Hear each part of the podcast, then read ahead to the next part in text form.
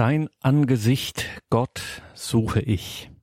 Dein Angesicht, Gott, suche ich. Das ist der Titel eines Buches, das im Mai 2017 erschienen ist.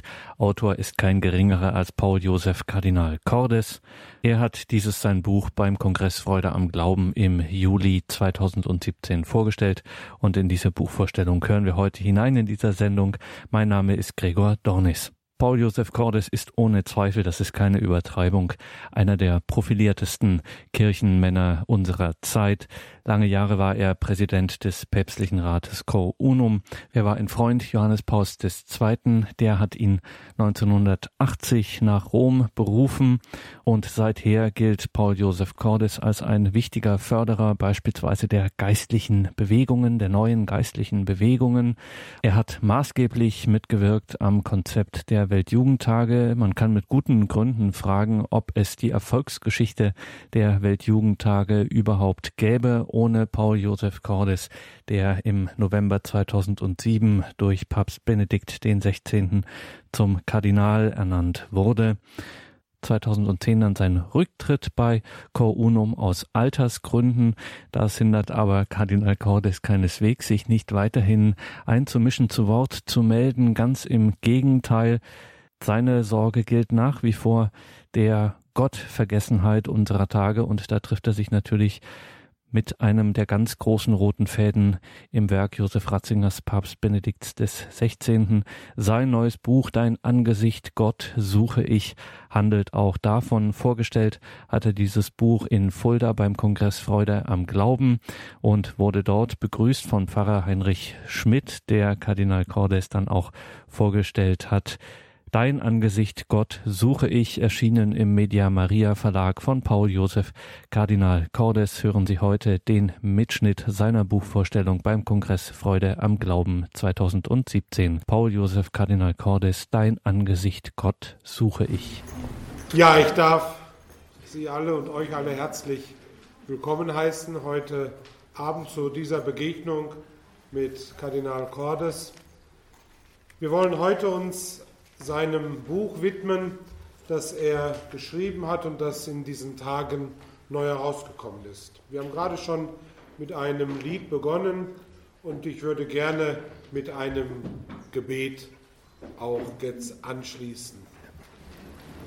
Guter Gott, wir danken dir, dass du bei uns bist, dass du in unserem Leben anwesend bist, dass du dich zeigst immer wieder und immer neu, dass du uns nicht allein lässt, sondern uns begleitest und uns stärkst, dass du uns Mut machst, auch in dieser Zeit, auch in all den Dingen, die wir erleben und erfahren.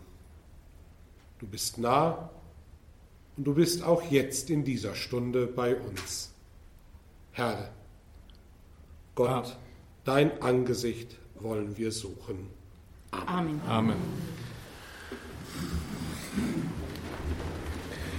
Vielleicht darf ich mich Ihnen kurz vorstellen, damit Sie wissen, wer ich bin und warum ich hier bin. Ich bin Heinrich Schmidt, bin Pfarrer in St. Peter und Paul Kirchhundem, das ist in der Erzdiözese Paderborn, und Leiter von zwölf weiteren Gemeinden. Und Kirchhundem ist die Heimatgemeinde von Kardinal Cordes, den ich in diesen Tagen hier begleiten darf und den ich dann am Sonntag mit in die Heimat zurücknehme. Du bist ein guter Mensch. Muss auch mal gesagt sein, ja. Ja, äh, Kardinal Cordes ist Sauerländer, Jahrgang 1934 war Priester unserer Diözese, äh, tätig in der Ausbildung der Priester, der Studenten, wurde dann Weihbischof in unserer Diözese und nach wenigen Jahren wurde er nach der Wahl von Papst Johannes Paul II. nach Rom beordert und hat dort in wichtigen Bereichen gewirkt, gerade auch so im Hinblick auf die Weltjugendtage, die mit ihm und mit seinem Engagement und mit äh, seiner Kraft und seiner Stärke auch verbunden sind, wo er geholfen hat, dass der Geist Gottes auch seinen Ort finden kann. Der Kongress, den wir hier gestalten, steht unter der Überschrift Fürchte dich nicht, du kleine Herde. Es kann einem zum Fürchten sein, wenn man auf die Kleinheit oder auf das Wenige schaut. Aber es ist wichtig zu wissen, dass uns diese Furcht nicht erschrecken muss, dass wir nicht in dieser Furcht bleiben müssen, weil uns einer anschaut, weil uns einer meint, weil uns einer kennt weil uns einer beim Namen ruft, Gott selbst. Und das ist das Anliegen, das Kardinal Cordes auch in diesem Buch weitergibt. Dem uns zugewandten Angesicht Gottes zu begegnen, in dieses Angesicht zu schauen, hineinzublicken, Antwort zu geben auf das, was Gott uns vorgibt, was er uns sagt. Eine sehr wichtige und eine sehr bedeutende Aufgabe, gerade in einer Zeit, in der wir nahezu in einer Gottvergessenheit leben, wo wir nicht gottlos geworden sind, aber wo wir sein Antlitz nicht oder wo sein Antlitz nicht mehr gesehen wird, er an den Rand gedrückt ist und ihn in die Mitte zu stellen, ihn wieder ins Zentrum zu holen, dazu dient dieses Buch. Was Papst Benedikt XVI. in einem Schreiben an Kardinal Cordes zu diesem Buch auch geschrieben hat. Es ist ein wirklich wichtiger Beitrag. Deswegen freuen wir uns, dass du hier heute Abend hier bist und mit uns zusammen in dieses große Anliegen auch einsteigen wirst. Danke, Heinrich. Mitte vergangenen Monats strahlte das erste Programm des deutschen Fernsehens eine Themenreihe aus. Sie trug den Titel Woran glaubst du? Da ich mich in Rom nicht zuletzt mit Hilfe des Bildschirms über die deutsche Situation auf dem Laufenden zu halten versuche, rieb ich mir bei der Ankündigung schon die Augen. Überrascht und erfreut. Denn Religion kommt in dieser Medienwelt kaum noch vor. Und wenn, dann meistens als verderblich und verhängnisvoll. Ich habe mir eine Sendung angeschaut. Ein Journalist machte Stippvisiten in deutschen religiösen Zentren und interviewte deren Anhänger.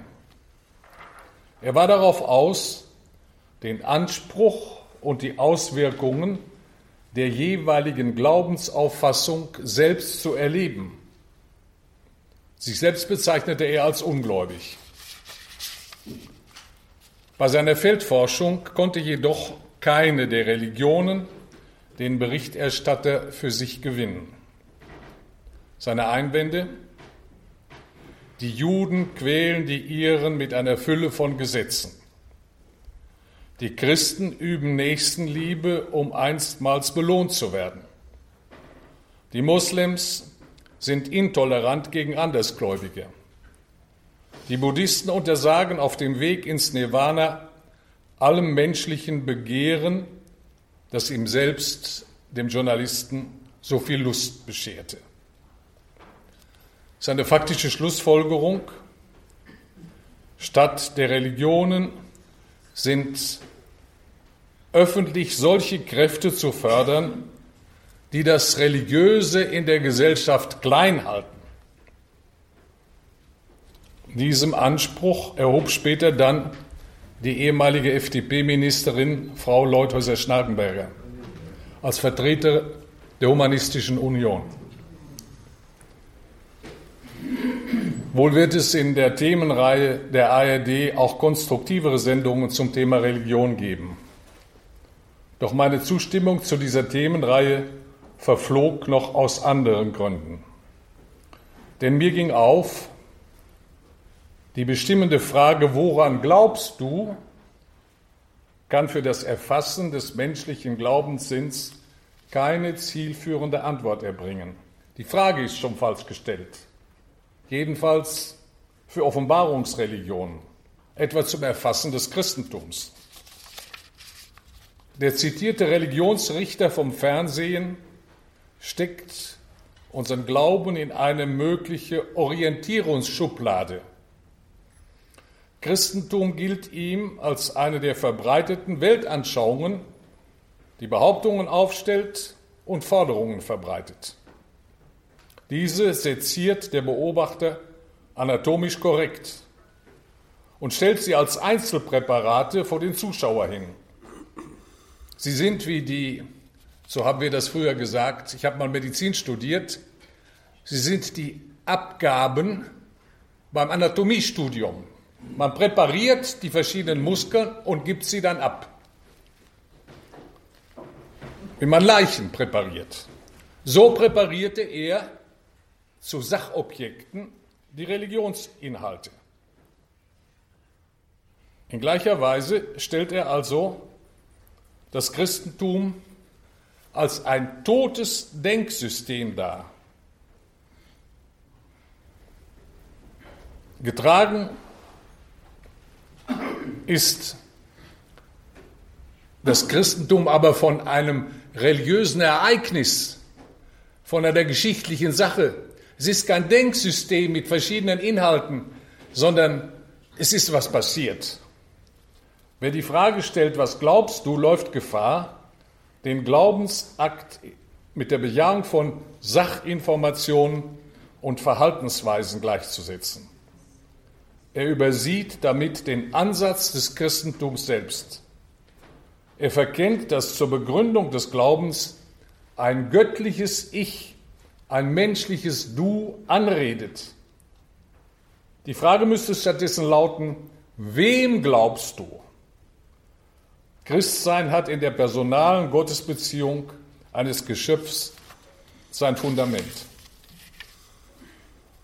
Als der Schöpfer der Welt in biblischen Berichten sein erlösendes Wort an die Menschen richtete, herrschte nicht die aufgeklärte Atmosphäre von Scientismus. Gottes Botschaft traf die Menschen als Erschütterung oder als Glückserfüllung. Sie hatte die Kraft, die Grundfesten menschlicher Existenz aufzuwühlen. Und die Hörenden wollten in Panik fliehen, wurden jedoch vom Sprechenden daran gehindert. Immer wieder zeigt uns das Alte wie das Neue Testament das Zurückweichen des Geschöpfs vor dem Aufprall der Göttlichkeit, etwa in der Offenbarung am Sinai, beim Propheten Elias, der sich verhüllte, bei Jesaja, der sich für verloren hielt, bei Ezechiel, der mit dem Antlitz auf den Boden fällt, auch im Neuen Testament bei den Aposteln am Berg Tabor, die von großer Furcht ergriffen sind, und bei Paulus, der zur Erde geworfen wird. Gott gibt sich zu erkennen als eine umwerfende Wucht, nicht in den trockenen Thesen eines Lehrgebäudes. Und noch mehr. Trotz des Tremendum der Furcht, des Erschütternden, sodass man Angst hat, verbreitet Gott auch das Faszinosum seiner Gegenwart. Seine Begegnung vereinnahmt den Menschen. Der selige Kardinal Newman hat dies Überraschende durchdacht. Er war fraglos ein Gigant des Wissens, der Kultur seines Jahrhunderts und nicht zuletzt der Theologie. Beeindruckend ist sein geschriebenes Erbe über seine Selbstverteidigung und die anderen theologischen Texte hinaus sind uns noch 20.000 Briefe von ihm erhalten. Die geplante Gesamtausgabe der Tagebücher und die unveröffentlichten Aufzeichnungen werden 40 Bände ausmachen. Dennoch zeichnet sich ein Grundzug an in seiner Glaubenssicht. Seine geistige Hinterlassenschaft zeigt, dass auf den Wegen und Irrwegen seiner Erdentage sein Interesse sich zunehmend auf eine letzte Wahrheit hindurchrang, und zwar die liebende Gemeinschaft mit dem trinitarischen Gott. Diese Sehnsucht nach dem Dreifaltigen bestimmt ihn zunehmend. Und schließlich erfasst ihn dieses Ziel voll und ganz.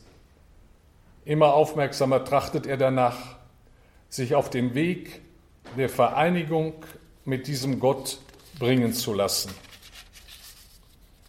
Er sieht ein, dass abstrakte Theologie nicht ausreicht. Und darum betont er, wie er sagt, die religiöse Einbildungskraft, für die, die Englisch sprechen, Religious Comprehensiveness.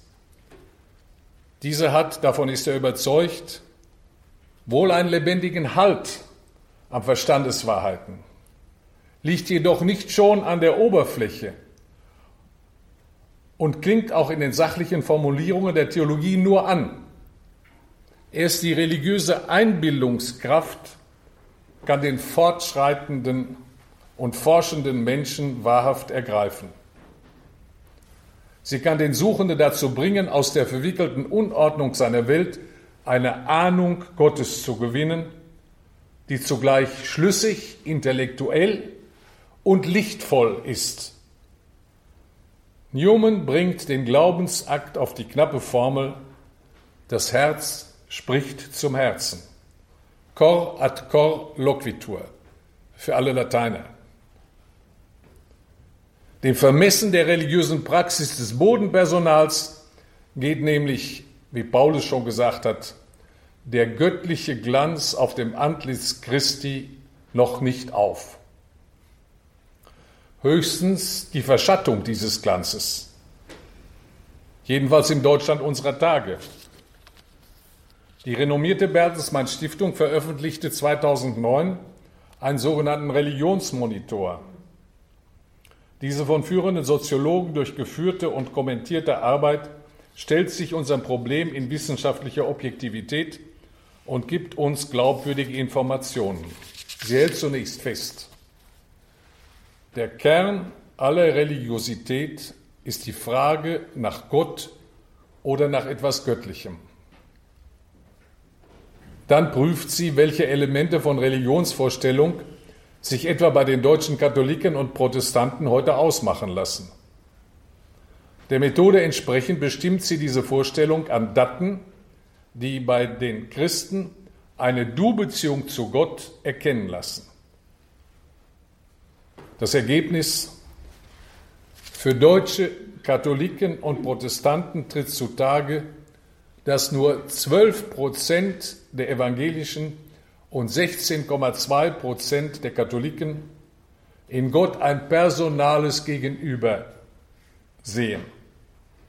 Für alle anderen, also für die hohe Zahl von über 85 Prozent, ist Gott lediglich eine Gewalt, ein blindes Schicksal, eine anonyme Macht über den Wolken.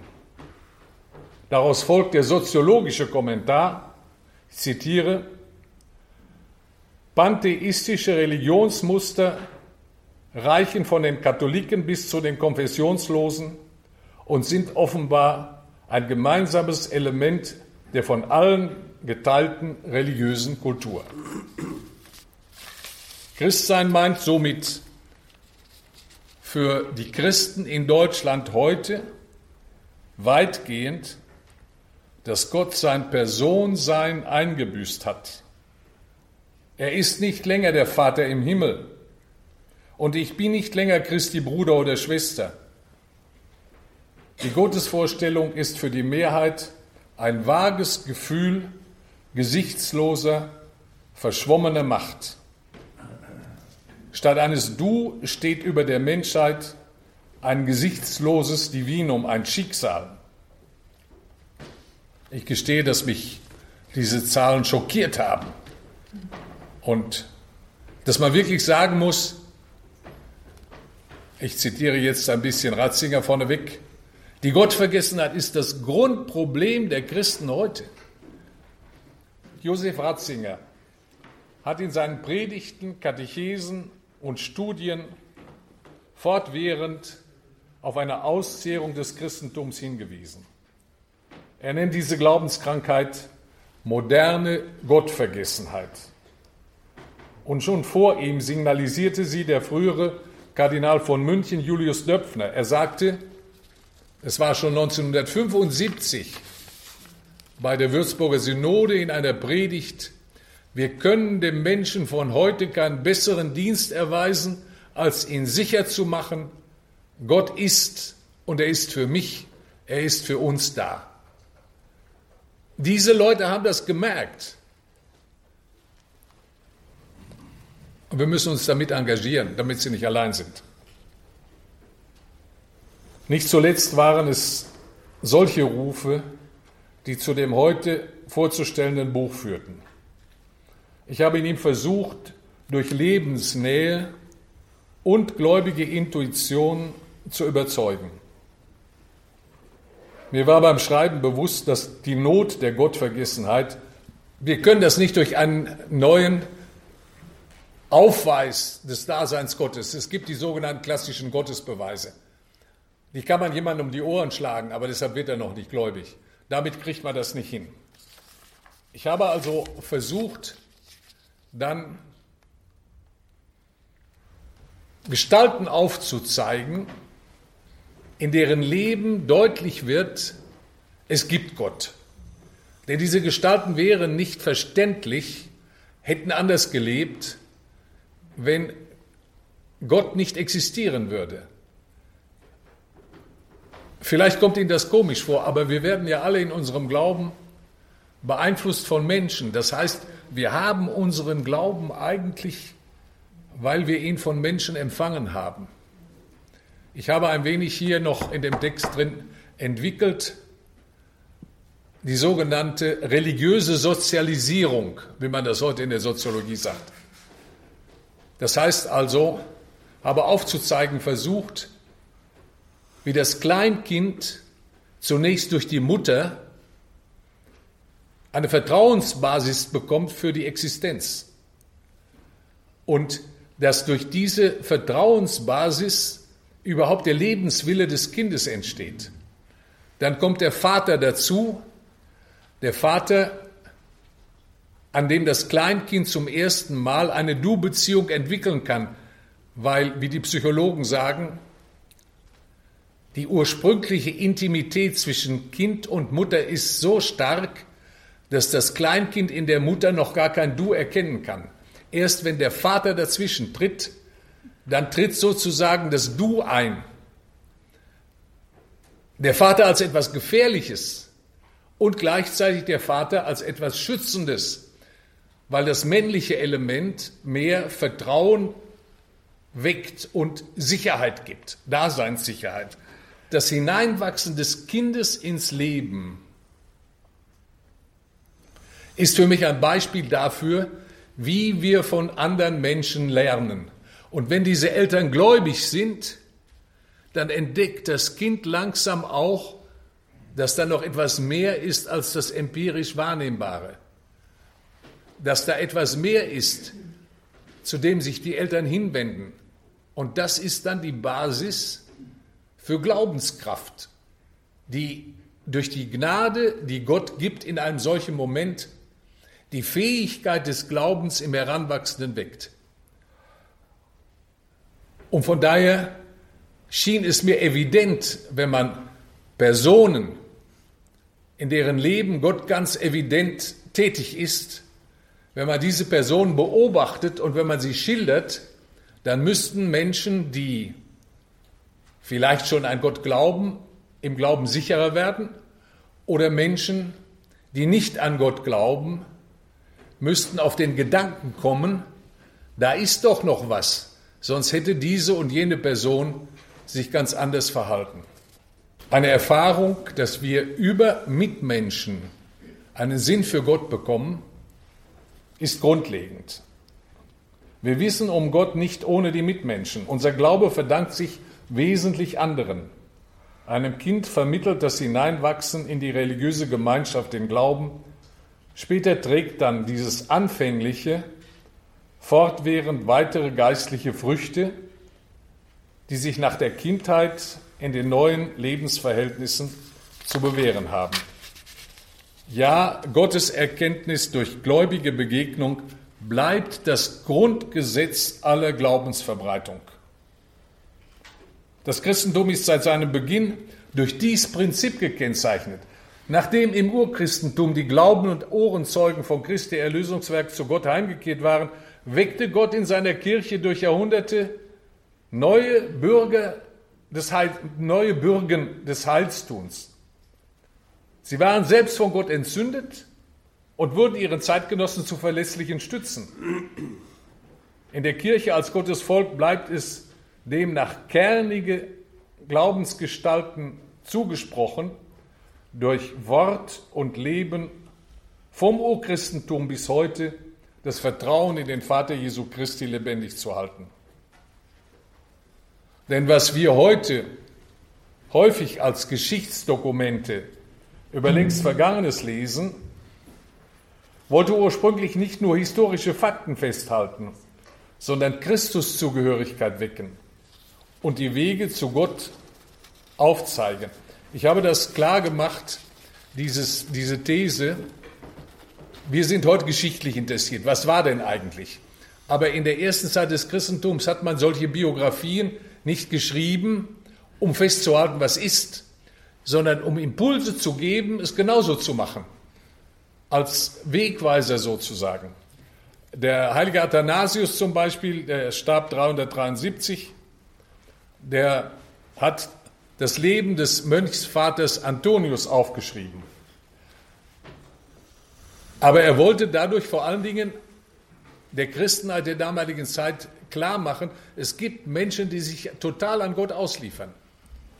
Der heilige Martin von Tours ist uns bekannt durch äh, das Teilen des Mantels und so weiter und so weiter. Septimius Severus, das war der Autor, der sein Leben aufgeschrieben hat. Aber da ging es gar nicht um das Mantelteilen und um die Nächstenliebe, sondern es ging darum, der Kirche damals klarzumachen, da gibt es einen Soldaten, das war sehr äh, zweifelhaft, der sich bekehrt hat.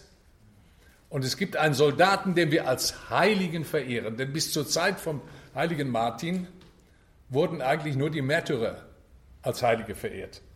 Und bei dem Augustinus ist es nicht ganz viel anders mit seinen Konfessionen, die wir alle kennen. Da hat er sein Leben dargestellt, nicht aus äh, minderwertigen Motiven. Das war ein Skandal eigentlich. Heute wäre das ein Skandal. Ein Bischof bereitet vor der Öffentlichkeit sein zügelloses Leben aus. Aber er hat das getan, um zu sagen, seht, wie Gott mächtig ist in meinem Leben. Seht, was er tun kann mit mir. Und äh, von daher waren diese heiligen Gestalten Impulse, Gott ernst zu nehmen im Leben. Ja, und ich habe dann also in diesem Buch, jetzt kommen die Leute mit, äh, mit dem Fernsehen und so weiter, aber es macht ja nichts. Ähm, ich habe dann in, ich habe dann in diesem Buch die äh, drei Gestalten aufgeführt und habe selber, obschon ich mich mit den allen schon intensiv beschäftigt hatte, äh, habe selber noch vieles kennengelernt. Die sind faszinierend, das ist also spannend, wenn man dann den Quellen nachgeht. Nicht, nicht so, äh, wir haben ja die Heiligen, als ich Seminarist war, haben wir nichts davon gehalten. Äh, das muss ich jetzt mal eben sagen. Äh, damals mussten wir im Brevier die drei Nokturnen beten. In der ersten Nokturn war der Schrifttext, in der zweiten war das heilige Heiligenleben und in der dritten war eine Predigt von den Kirchenvätern. Und dann haben wir, haben wir gesagt, jemand lügt wie die zweite Nokturn. Das heißt also, wir haben das alles nicht ernst genommen, haben das nicht ernst genommen. Aber es gibt authentische Quellen. Und da, da sieht man, was da los war im Leben dieser Menschen, wie, wie spannend das ist. Und äh, ich habe das versucht herauszuführen. Nur eine, eine kleine Sache, die mir so imponiert hat bei der großen Therese von Avila. Da weiß man, sie war eine große Mystikerin. Aber da gibt es eine Geschichte von ihr, die ganz authentisch ist. Sie wollte wieder mal ein neues Kloster gründen. Und äh, die Umstände waren katastrophal. Es war Überschwemmung in Spanien und so weiter. Sie konnten mit ihrem We die, die fuhren dann, das geht nicht wie heute, äh, die fuhren dann mit ihrem Wegelchen los und mussten also die ersten Sachen für das Kloster auf dem Wegelchen transportieren, um das Kloster zu gründen. Und dann äh, ziehen sie durch einen, äh, einen Fluss, der Überschwemmung hat, und dann kippt der ganze Wagen um und äh, die, die Sachen äh, schwimmen weg. Und die, die große Therese war eine, eine sehr gottesfürchtige Frau, eine sehr gottesfürchtige Frau. Aber sie hatte auch die Möglichkeit, Gott direkt anzusprechen. Sie hat also Visionen gehabt, sie stand also im Dialog mit Gott. Und äh, dann beschwert sie sich und äh, sagt, also musste das denn jetzt auch noch passieren, Herrgott, das hättest du ja nun wirklich verhindern können. Und dann bekommt sie die Antwort, so behandle ich meine Freunde. Worauf sie sagt, jetzt weiß ich auch, weshalb du so wenige hast. Das ist, äh, das ist authentisch und so, solche Dinge sind spannend und äh, da kann man erkennen, wie, äh, wie nah Gott den Menschen kommen kann und wie sehr er das Leben des Menschen prägen kann. Über die große Therese hinaus habe ich dann auch noch das Leben von dem Kardinal Newman nachgezeigt, der also auch, das, das sind spannende Geschichten. Ich will, mich, ich will mich jetzt nicht anbiedern. Ich habe wirklich viel studiert, aber wenn man sieht, wie die Menschen gerungen haben, welche Freude sie gehabt haben. Und schließlich der Charles de Foucault. Charles de Foucault, äh, der ja auch sehr bekannt ist, der als Eremit in der Sahara schließlich äh, erschossen worden ist, der fasziniert mich so, weil er genau das in seinem Leben umsetzt, von dem ich eben schon gesprochen habe, dass nämlich unsere Gottesbeziehung personal ist. Glaube ist keine Wahrheit oder nicht nur eine Wahrheit, kein abstraktes System. Gott ist nicht nur ein Begriff, sondern eine Wirklichkeit, ein Du. Und das hat der Charles de Foucault gelebt. Der hat ja also äh, nach einem langen Weg, einem schwierigen, sehr schwierigen Weg der Entscheidung, Foucault ist bekannt als einer, der ein reicher Junge war und ein leichtsinniges Leben geführt hat. Das wird dann immer so auf einer Seite ungefähr abgehandelt. Und dann kommt also der bekehrte Foucault, der sehr viele Impulse gibt fürs geistliche Leben und auch faszinierend ist. Aber ich habe dann durch glückliche Umstände ein Buch gefunden, wo diese erste Passage seines Lebens sehr deutlich zum Ausdruck kommt. Von einem Engländer von 1960. Das ist mir so in die Finger gefallen, hatte ich vorher nie gesehen. Und äh, er ist also wirklich auch ein faszinierender Mann, aber der in der Anbetung der Eucharistie es gelernt hat, sich selbst zu verschenken und überhaupt nicht mehr an sich zu denken. Überhaupt nicht mehr an sich zu denken. Äh, ich habe ein bisschen durch diese drei Heiligen herausgefunden, dass ein Stichwort, was für die Gottesbegegnung sehr wichtig ist, eigentlich bei uns fast nicht vorkommt. Selbstvergessenheit. Selbstvergessenheit. Äh, wir reden zwar von Demut, aber bei der Demut stehen wir immer noch vorm Spiegel und begucken uns. Bei der Selbstvergessenheit, da denken wir gar nicht mehr an uns. Und wenn einer richtig verliebt ist, dann ist er selbstvergessen. Dann, dann, dann, dann ist er nicht mehr bei sich. Und dann hat sich abgegeben. Er hat sich irgendwie abgegeben. Und äh, das, machen, das machen also diese Gestalten vor. Und äh, Foucault hat das eben in der eucharistischen Anbetung gelernt. Jetzt zum Schluss. Das sind so große Leute, vor allen Dingen, wenn man denen in Einzelheiten nachgeht, dass man sagt, ja, die Trauben sind mir viel zu sauer. Das heißt also, solche Ideale kann ich niemals selber leben. Erstmal ist es schon gut, sie, sie zu, diese Gestalten zu sehen, damit man erkennt, Gott wirkt im Leben der Menschen. Aber darüber hinaus will man ja auch ein bisschen von den Guten lernen immer. Und äh, von daher habe ich dann am Schluss gedacht, äh, man müsste auch etwas zum Trost oder zur Ermunterung, würde ich jetzt mal sagen, des durchschnittlichen Christentums, wie wir alle sind. Und habe dann die sogenannten geistlichen Bewegungen. Morgen früh werden wir den Pfarrer Marx noch dazu hören über das Neukatechumenat, aber ich habe die unterschiedlichsten geistlichen Bewegungen dann dargestellt. Und was, was ich vorher auch nicht so wusste, die Gründer von solchen Impulsen fürs Glaubensleben wie zum Beispiel Kentenich, wie zum Beispiel der Gründer des Opus Dei, wie die Kara Lubitsch, wie äh, der Giussani. Es gibt also verschiedene. Und diese Leute haben alle in einer bestimmten Phase ihres Lebens, ja, ich will jetzt nicht sagen, den Glauben an Gott verloren, aber im totalen Dunkel gestanden und haben sich daraus durchgerungen, Gott ernster zu nehmen im Leben. Und das ist so spannend. Das ist so, dass wir erkennen, das Ganze ist keine Ideologie, das ist keine, äh, es sind keine Thesen von, von Leuten, die einem indoktrinieren wollen, sondern das ist irgendwie dem Leben abgelauscht. Das war Paul Josef Kardinal Cordes beim Kongress Freude am Glauben im Juli 2017. Er hat sein neues Buch Dein Angesicht Gott suche ich dort vorgestellt. Erschienen ist das im Media Maria Verlag. Dein Angesicht Gott suche ich. Alle Angaben dazu stehen wie immer im Infofeld zu dieser Sendung und natürlich weiß auch der Hörerservice von Radio Horeb Bescheid. Der gibt Ihnen da auch Auskunft. Dein Angesicht Gott suche ich von Paul Josef Kardinal Cordes erschienen im Media Maria Verlag. Und beim Kongress Freude am Glauben hielt Kardinal Cordes auch noch das Pontifikalamt zum Abschluss des Kongresses Freude am Glauben, der in diesem Jahr unter dem Stichwort stand Fürchte dich nicht, du kleine Herde. Diese Predigt hatte es in sich, die hören wir nach der Musik.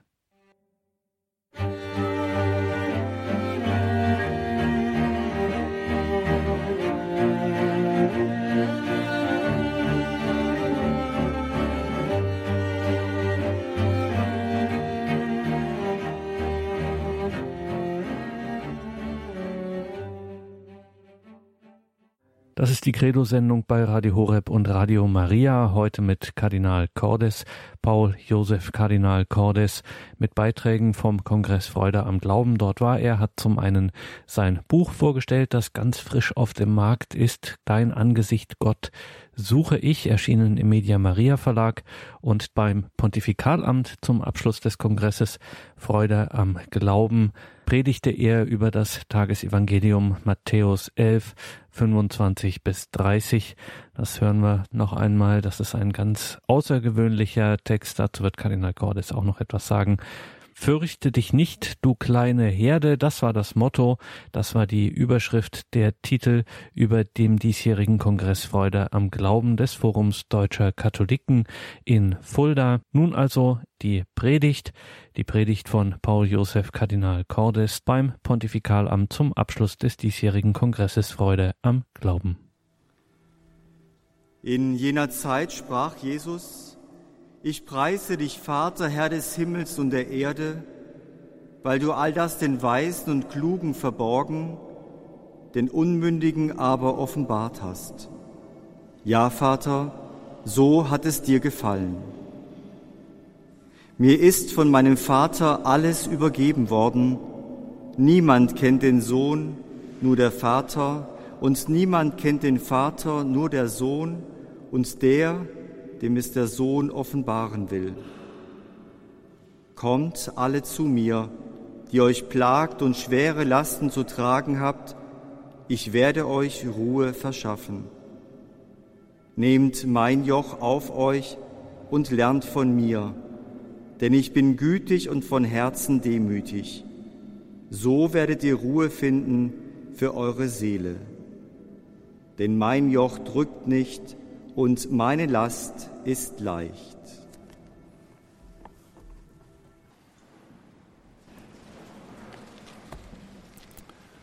Liebe Mitbrüder im bischöflichen und priesterlichen Amt, liebe Diakone,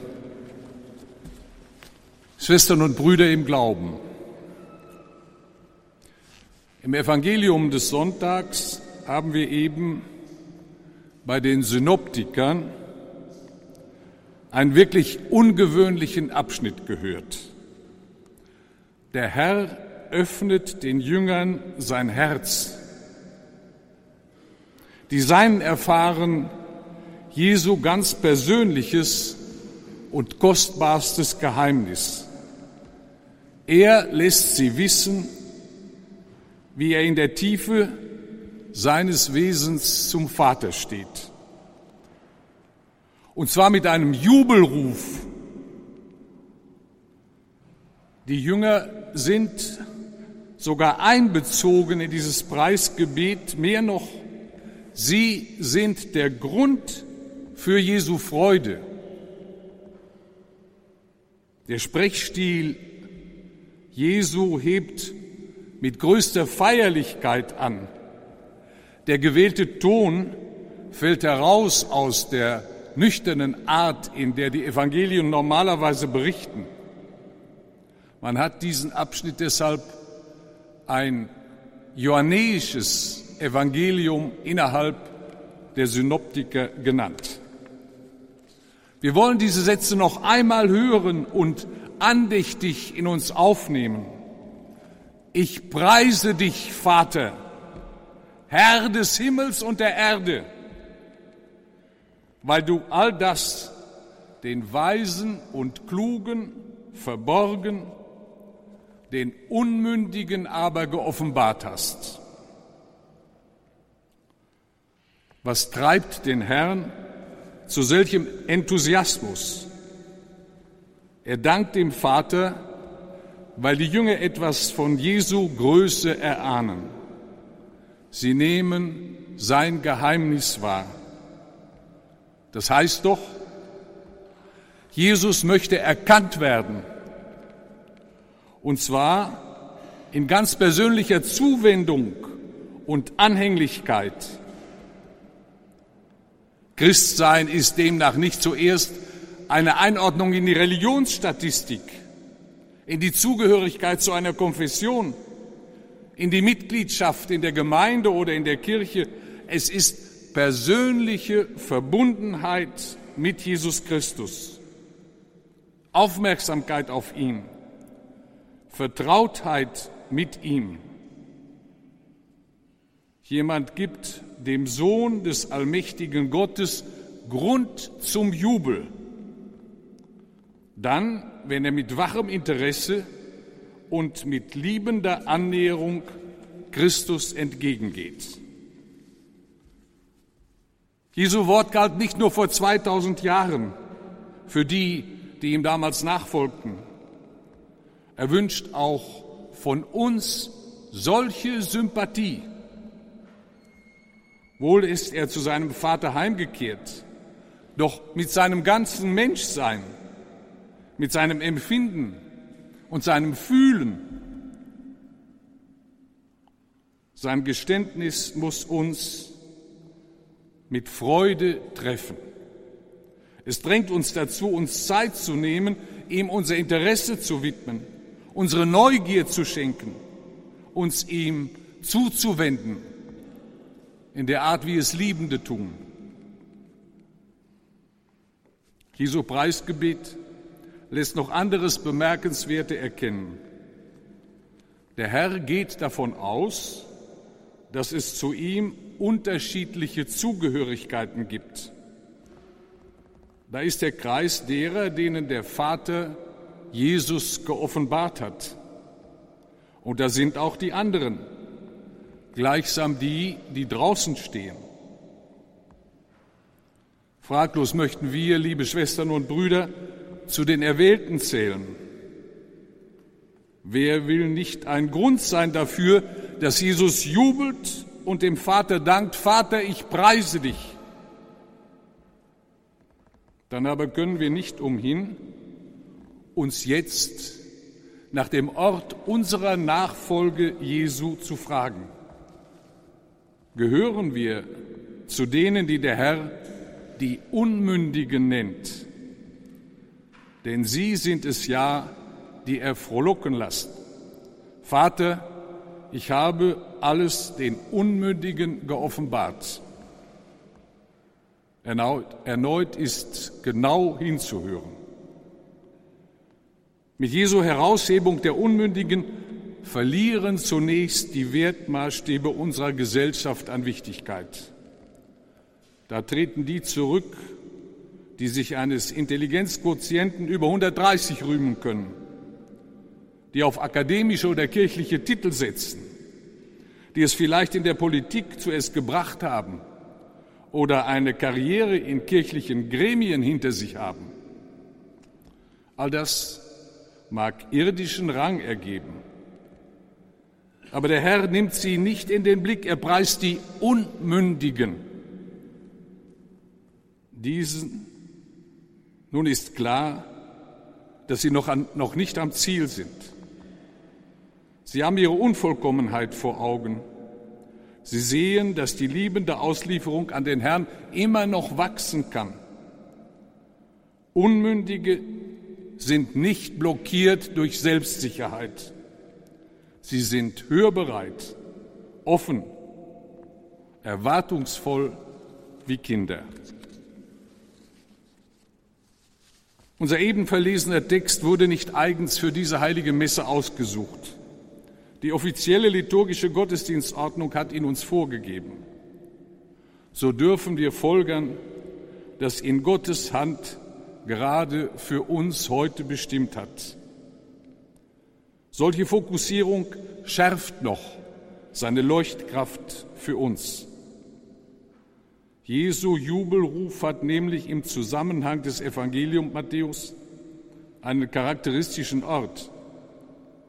Es folgt auf Berichte über verschiedene biblische Ereignisse, die die Ablehnung Jesu schonungslos schildern.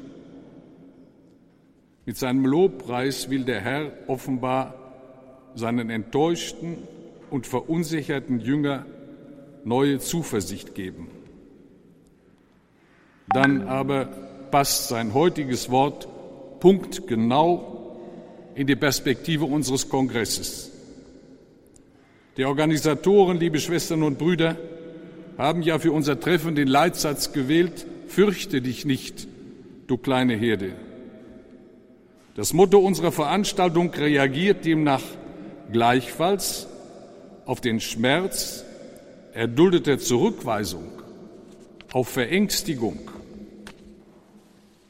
Die Treue zu Papst und Kirche bekommt eben in unseren Tagen kaum Applaus. Oft empfinden wir uns als ein verschüchtertes, verdrängtes Häuflein. Wir sehnen uns nach Annahme, nach Resonanz für unsere Glaubensbotschaft. Wir brauchen genau wie die Jünger Trost und Ermutigung. Welch überraschende Koinzidenz des Kongressmottos mit dem heutigen Evangelium. Sie nötigt uns fraglos zu der Einsicht, wir dürfen uns nicht wundern, wenn uns Christen widrige Winde ins Gesicht stehen.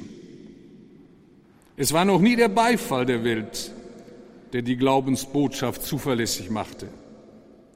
Geistliche Nüchternheit lehrt vielmehr, damals wie heute, sich auf Widerspruch einzustellen. Und ein zweites, das wohl noch wichtiger ist, an Jesu Leben und Wirkungsgeschichte ist abzulesen, dass der Schmerz der Ablehnung in Triumph von Gottes Sieg umgeschlagen ist. Die Gruppe derer, die ihn zunächst nicht erkannten, die Weisen und Klugen, denen er verborgen war, kann aufgebrochen werden. Der Grund, nach seiner Auferstehung stößt finstlicher Geist die Türen der Urgemeinde auf und alles fromme Selbstmitleid verfliegt. Die Augen der Jünger entdecken, wie sehr ihre Zeitgenossen den Erlöser brauchen. Sie werden zu machtvollen Zeichen und Zeugen Jesu Christi. Hat die Unerlöstheit seit Christus abgenommen, liebe Schwestern und Brüder. Täglich die Zeitung aufzuschlagen genügt schon, um festzustellen, dass diese Welt nicht die beste aller möglichen Welten ist. Die Tagesschau zeigt ein anderes Bild und Werbung führt in die Irre. Neue Essensrezepte, Schönheitssalben, Kreuzfahrten machen unser Leben nicht zum Schlaraffenland. Der Tatort am Sonntagabend ist schon realistischer, auch wenn er nur ausgedacht ist. Und erst recht durchschaut das sensible Herz, durchschauen die Augen des Glaubens den schönen Schein. Hinter der glänzenden Fassade bedrücken viele Formen vielfacher Not. Die Flucht, Krankheit, Zwietracht, Hass, Gottlosigkeit. Wir sind nicht heil und können unser Glück nicht aus eigener Kraft finden. Der Mensch braucht Erlösung. Wir brauchen Gott. Das mag den wachen Christen alarmieren. Dann begnügt er sich nicht länger damit, sich selbst beim Herrn wohlzufühlen. Er geht hinaus, genau wie die Jünger zu Pfingsten. Ich habe selbst bei Bekannten erlebt, dass Lebensrealismus und Glaubenssinn apostolisch machen. Ein Ehepaar aus den sogenannten besseren Kreisen, beruflich angesehen und gesellschaftlich geachtet, eine gesunde Familie, erfreuliche Kinder. Doch die Eltern suchen mehr und irgendwann gebe ich ihnen eine Anregung. In einer längeren Glaubensschule geht ihnen zunächst ihre Selbstbezogenheit, die Selbstbezogenheit ihrer eigenen Frömmigkeit auf. Und dann entdecken sie in ihrer Umwelt Fälle erschreckender Unerlöstheit. Meine Bekannten sind inzwischen sicher geworden, dass Gottes Wort und die Gemeinschaft der Kirche Menschen heilen kann. Nicht ohne Zittern lassen sie sich darauf ein, ihre eigene Erfahrung anderen mitzuteilen. Sie werden selbst zu Glaubenszeugen und eine neue Welt geht ihnen auf. Wie beglückend es ist, anderen gläubige Hoffnung zu geben durch das Wort des Lebens. Sie erfahren, dass die Hinführung anderer zu Gott innerlich reich macht. So viel Glück wird ihnen geschenkt, dass sie eines Tages in ihrem Engagement zu mir kommen und sich beschweren. Nicht für die zeitraubenden Gespräche mit anderen Suchenden. Nicht, weil der eine oder andere kritisiert, sie ließen sich nicht mehr bei den üblichen gesellschaftlichen Veranstaltungen blicken. Nicht, weil den Nachbarn ihr Interesse und Einsatz für das Evangelium verdächtig erscheint. Sie machen mir einen ganz anderen Vorwurf. Warum ist uns nicht schon viel früher gezeigt worden, dass wir selbst missionieren können? Wir haben so viel Zeit vertan, bevor wir dieses Wunderbare am Christsein entdeckt haben. Genau hier liegt die Wahrheit, die Johannes Paul II. uns allen unter dem Stichwort Neuevangelisierung hinterlassen hat. Er wollte die Glieder der Kirche eben zu dieser Erfahrung führen, den Glauben anderer zu entfünden, erfüllt mit Freude, das Wort Neuevangelisierung ist zwar in vieler Munde, aber die Verbreitung des Wortes setzt es noch nicht um. Engagiertes Apostolat steht nämlich absolut quer zur Mentalität unserer Tage. Nach unserem Selbstverständnis heute ist der Kunde König. Man ist überzeugt, ich habe Rechte. Meinen Erwartungen muss entsprochen werden. Die Ware ist mir frei Haus zu liefern, wenn ich bezahle, gegebenenfalls auch die Kirchensteuer. Die Institution Kirche ist verpflichtet, dass mir ihre Produkte zur Verfügung stehen. Sie ist gleichsam das Versorgungsdepot, bei dem ich das Erwünschte einklagen kann. Neue Evangelisierung aber ist das Gegenteil von Versorgungsmentalität und Anspruchsdenken. Neuevangelisierung lässt Passivität in Engagement umkippen. Eine Wunschvorstellung für Idealisten? Keineswegs. In den Anfängen des Christentums hat dieses Umschlagen jedenfalls eindrucksvoll geklappt. Wir haben Kenntnis über das frühe christliche Leben aus dieser Zeit, aus den Niederschriften heidnischer Schriftsteller, also ungefärbt von jedem christlichen Eigeninteresse. Da gibt es einen fraglos authentischen Brief Plinius des Jüngeren, er starb im Jahr 130, 113 pardon, nach Christus. Er war römischer Statthalter, Freund des römischen Kaisers Trajan und berichtet aus Bithynien an der Südküste des Schwarzen Meeres. 1000 Kilometer von Jerusalem, 2000 Kilometer von Rom. 112 nach Christus. Dort findet sich eine christliche Kolonie. Über sie schreibt der Briefautor beiläufig an den Kaiser, die Christengemeinde gefährde die amtlich bestätigten und gesellschaftlichen Einrichtungen. Stadt und Land seien von dieser neuen Lehre befallen. Er nennt sie eine Seuche, weil sie vor nichts und niemandem Halt macht.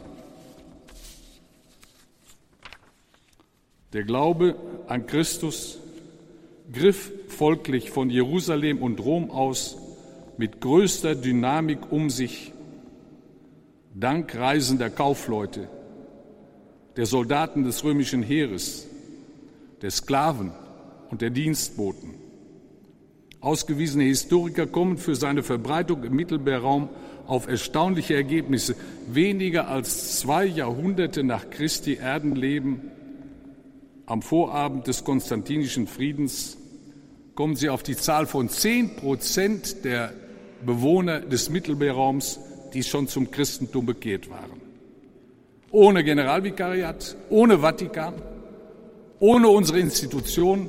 Das war die Dynamik der Christen selber, die angesteckt hat. Und sie tun das nicht aus Opfergeist, sondern sie haben geschmeckt, dass das schön ist dass man dadurch reich wird.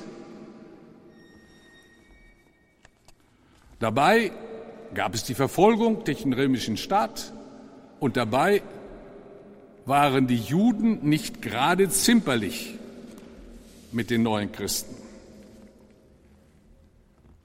Solche Kraft hat Christi Erlösungsbotschaft bis heute. Überall da, wo sich Glaubenstäter finden, keine Konsumenten, nicht diejenigen, die alles erwarten wollen und sich noch beklagen, wenn es nicht kommt. So brauchen wir täglich Jesu Zuspruch, fürchte dich nicht, du kleine Herde. Wir brauchen die Losung dieser Veranstaltung. Aber man kann auch erleben, dass das Motto unseres Kongresses den Herrn nur halb zitiert. Jesus spricht nämlich nicht nur Trost zu, er begründet auch. Er fügt dem gewichtigen Satz einen gewichtigen Halbsatz hinzu. Eurem Vater hat es gefallen, euch das Reich zu geben. Fürchte dich nicht, weil es den Vater gibt, der bei uns ist und uns führt und uns die Freude der Glaubensvermittlung spüren lässt. Gelobt sei Jesus Christus.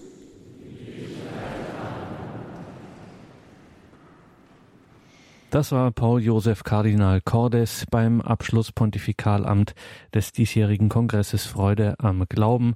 Noch einmal der Hinweis auf das Infofeld zur Sendung im Tagesprogramm auf horeb.org.